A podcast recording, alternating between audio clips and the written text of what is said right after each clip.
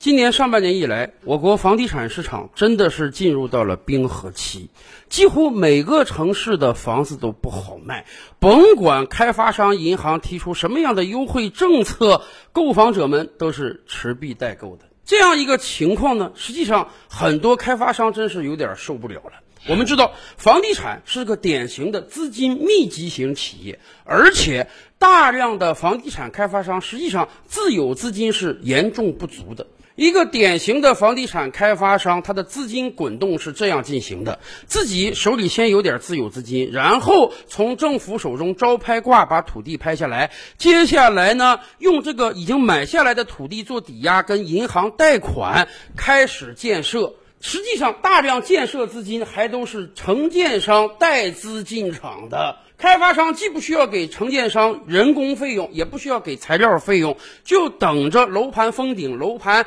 交付之后才给这笔钱。而与此同时呢，开发商还可以早早的卖楼花，从消费者手中把大量的资金回笼过来。手中的钱如果多了的话呢，那就更好了，可以赶快去买下一块土地。很多房地产开发商都把土地储备看得非常非常重要，所以越是大的开发商手中的土地储备就越多。我们经常用。十个锅九个盖来形容这样一种资金运作模式，在市场年景好的时候，这样的资金运作模式可以给开发商带来额外的超利润，因为你只需要花一个亿就可以撬动十个亿的盘子。那么，哪怕这十个亿的毛收益只有百分之十，可是由于你只投入了一个亿的资金，因此你的资金回报率是百分之百。但是到了年景不太好的时候，这样的操作可就有大问题了。因为当你的十口锅都需要盖的时候，总有一口你是盖不上的。而你一旦过于慌乱的话，那到最后十口锅一个盖子你都盖不上。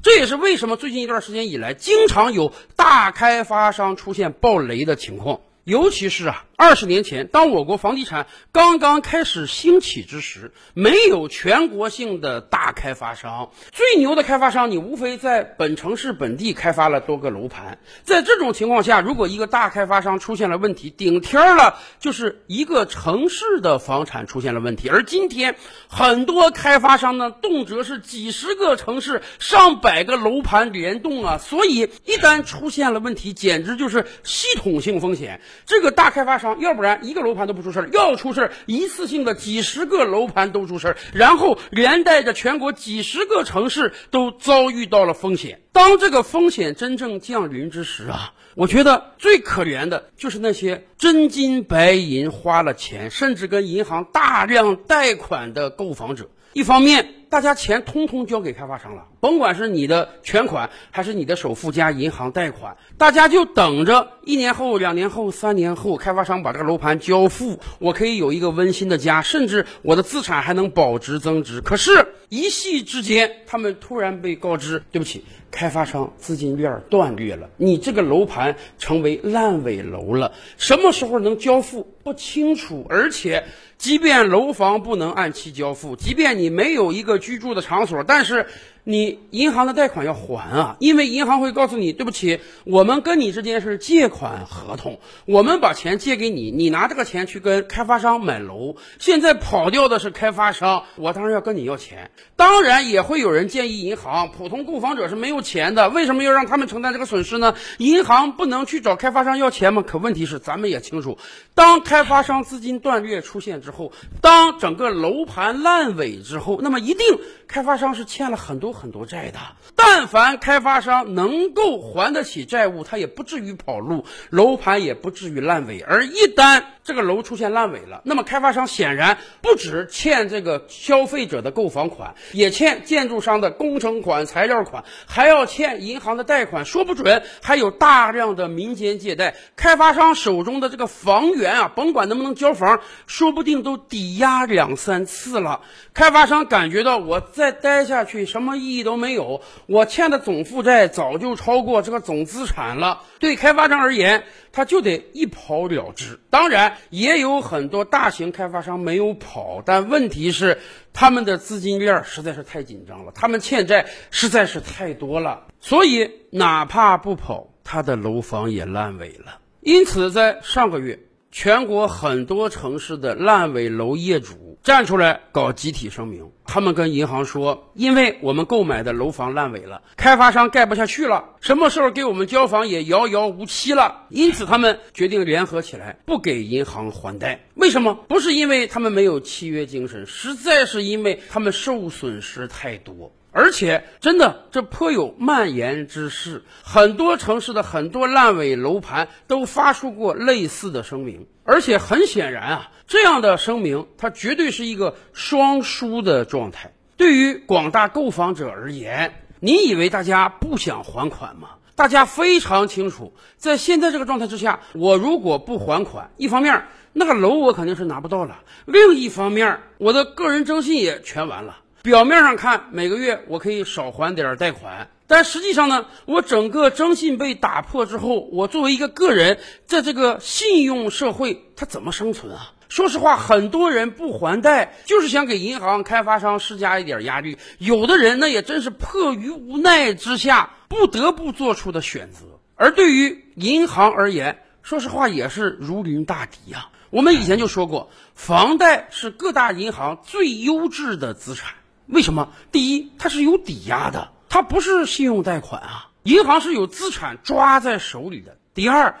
大部分购房者都是兢兢业业的普通人，大家买房不是为了炒作，而是为了有一个居住的场所。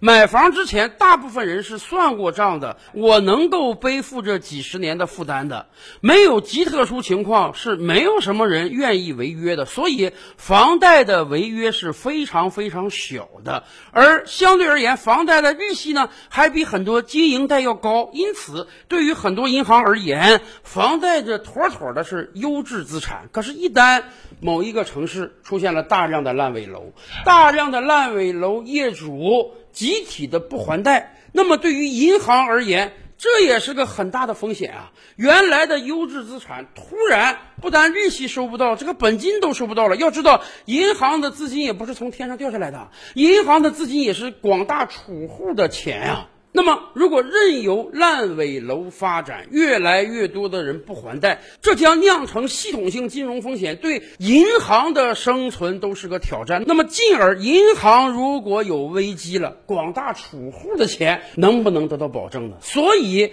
表面上看这只是一个一个烂尾楼的问题，而实际上这是牵一发动全身的经济问题呀。而归根结底，这还是个信任的问题。大家想想，为什么过往二十年我们的房地产预售制走的这么好？要知道，很多人买房的时候，他那个沙盘都是刚刚建起来的，你就是看了看精美的楼书以及一些 PPT 文件，你就砸下几十万、上百万，甚至几百万去买他的楼房，而且那个楼房恐怕要两三年之后才交房。为什么我们敢这样买？因为我们对开发商、对银行、对整个中国房地产体系有一个莫大的信任，而一旦任由烂尾楼越来越多，那么会有更多的人对整个体系失去信任。说实话，整个房地产业的发展那都岌岌可危了。就像我们前一阵说的河南几个村镇银行的问题一样。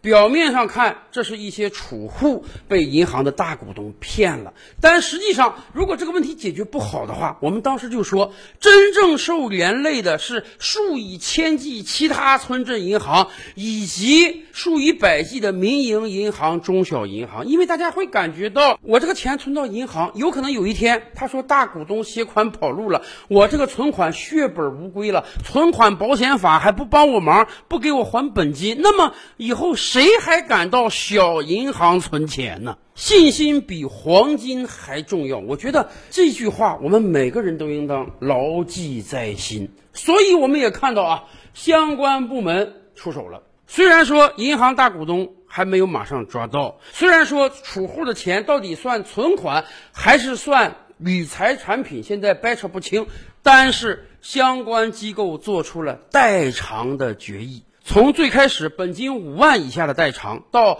十万到五万之间的代偿，再到今天本金四十万以下的通通代偿。未来所有本金五十万以下的存款也好，理财产品也好，通通会得到代偿。这实际上不只是在拯救这上万名储户，这是在拯救十四亿中国人对银行体系的信心。相关部门固然要投入几百亿来解决这个危难，但说实话，如果没有这样的垫付，那真的中小银行以后将无以为继呀。烂尾楼的问题也同样。表面上看啊，这是开发商和消费者之间的商业合同。开发商开发楼盘，我这个楼还没建好呢，我就先预售给你，你先把钱都给我了，然后呢，什么时候楼建好了，我楼给你，你获得产权。在这中间出现问题了，开发商自己经营不善了，他跑路了，楼房成烂尾了，那对不起，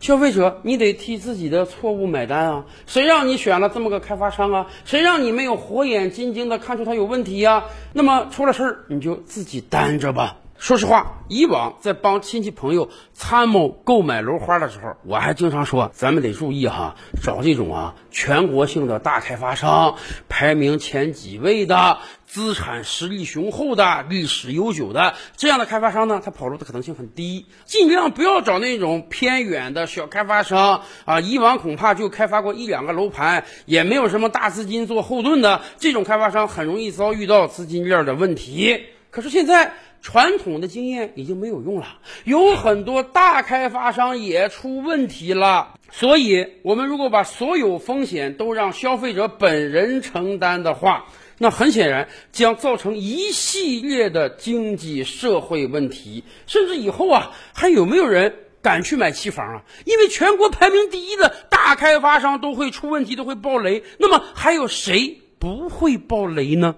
因此很显然，这已经不是一个简单的商业问题了，这需要各级政府拿出气力来彻底把它解决。所以我们也看到啊，最近一段时间以来，很多地方政府正在积极行动，保交楼成了最近一段时间的主旋律。怎么保交楼？和开发商谈。在当地找有实力的资金接盘，甚至有的地方政府已经做好准备了，筹措一笔资金和银行商量贷款，尽量的专款专用，把这些烂尾的楼先建好，先交付给消费者使用。以往我们知道啊，为什么烂尾楼的问题它很难解决？归根结底还是负债大于资产，这个楼还没建完。在建是需要投入资金的，但问题是现在算一算账，这个楼首先欠消费者的购房款，继而欠承建商的工程款、材料款，还有很多楼欠了各种各样的银行贷款、民间借贷。好比说一个楼盘，所有房子都建好了，它的市值是十个亿，可是现在算算账，它所有的欠款加起来就十五个亿，那问题就来了。你就算花钱把这个楼建完了，这个住宅它到底是给消费者，还是给银行，还是给承建商呢？这是资不抵债的。因此，你以往再筹措资金接盘，它不好接呀。谁进来都是来白花钱的，掏不到利润的。因此，真的，我国几乎每个城市都有那种典型的烂尾楼，一烂烂二十年，楼体都建完了，甚至有很多消费者、购房者就到这种毛坯房中去居住，因为他们实在是没有其他的房子了。而这种房子为什么十年、二十年都得不到解决，就是因为严重的资不抵债。而这一次，由于烂尾楼实在太多了，我们不能容忍一个城市到处都是烂尾楼吧？所以，我们这次保交房实际上是有技巧的。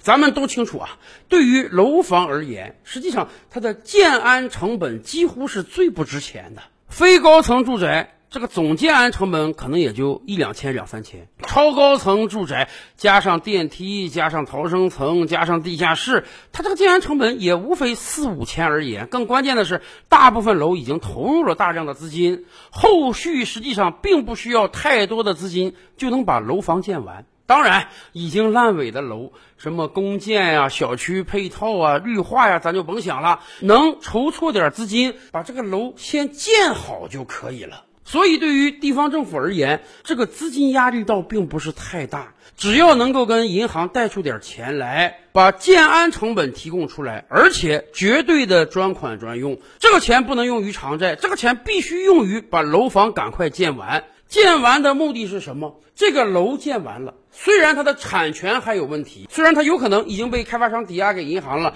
已经被各路民间资金查封了，但是好歹这个楼可以建好，可以先交付给消费者使用。房住不炒嘛，大部分老百姓买房的主要目的是为了居住，而不是坐等它升值。虽然你这个房子产权还有问题，甚至可能交付几年之内啊，房产证都办不出来，但好歹房子是交给你了，你可以装修，你可以居住，你也可以安心的还贷，这个房子是跑不掉的。地方政府手里没有那么多的资金，彻底把烂尾房的问题解决掉。但好歹用这一点资金做杠杆，真的可以使烂尾掉的房子建设好，交到消费者手中，这也算是解了燃眉之急。但更关键的是，这给所有人一个信心啊，那就是烂尾楼的问题迟早是能得到彻底解决的。照理拍案，本回书着落在此。